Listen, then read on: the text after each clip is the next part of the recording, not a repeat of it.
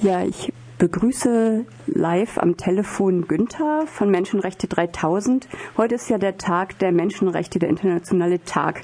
Wie sieht denn die Lage weltweit aus, deiner Meinung nach? Ja, hallo Luca.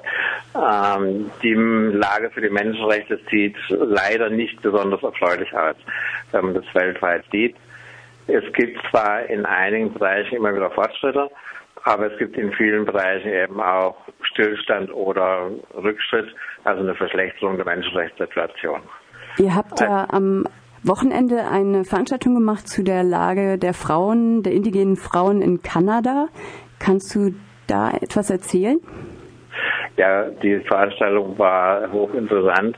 Es geht darum, dass in Kanada circa über 500 indigene Frauen verschwunden sind. Verschwunden heißt in dem Fall entweder tatsächlich ermordet worden sind oder auf andere Weise verschwunden und nicht mehr auffindbar sind. Normalerweise sind Mordfällen und in den Personenfällen auch immer Vergewaltigung vorausgegangen.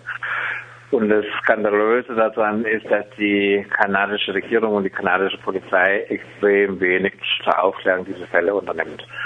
Das ist von kanadischen indigenen Organisationen aufgegriffen worden, von nationwide Organisationen wie die Nationale Indianische Organisation der Frauen in Kanada.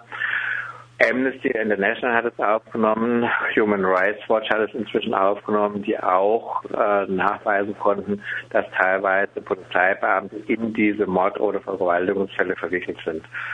Die kanadische Regierung stellt sich aber auf den Standpunkt, es gibt da keinen Aufklärungsbedarf, äh, man muss nichts tun und von daher ist die internationale Gemeinschaft natürlich gefordert, auf dieser Ebene Druck auf Kanada auszuüben.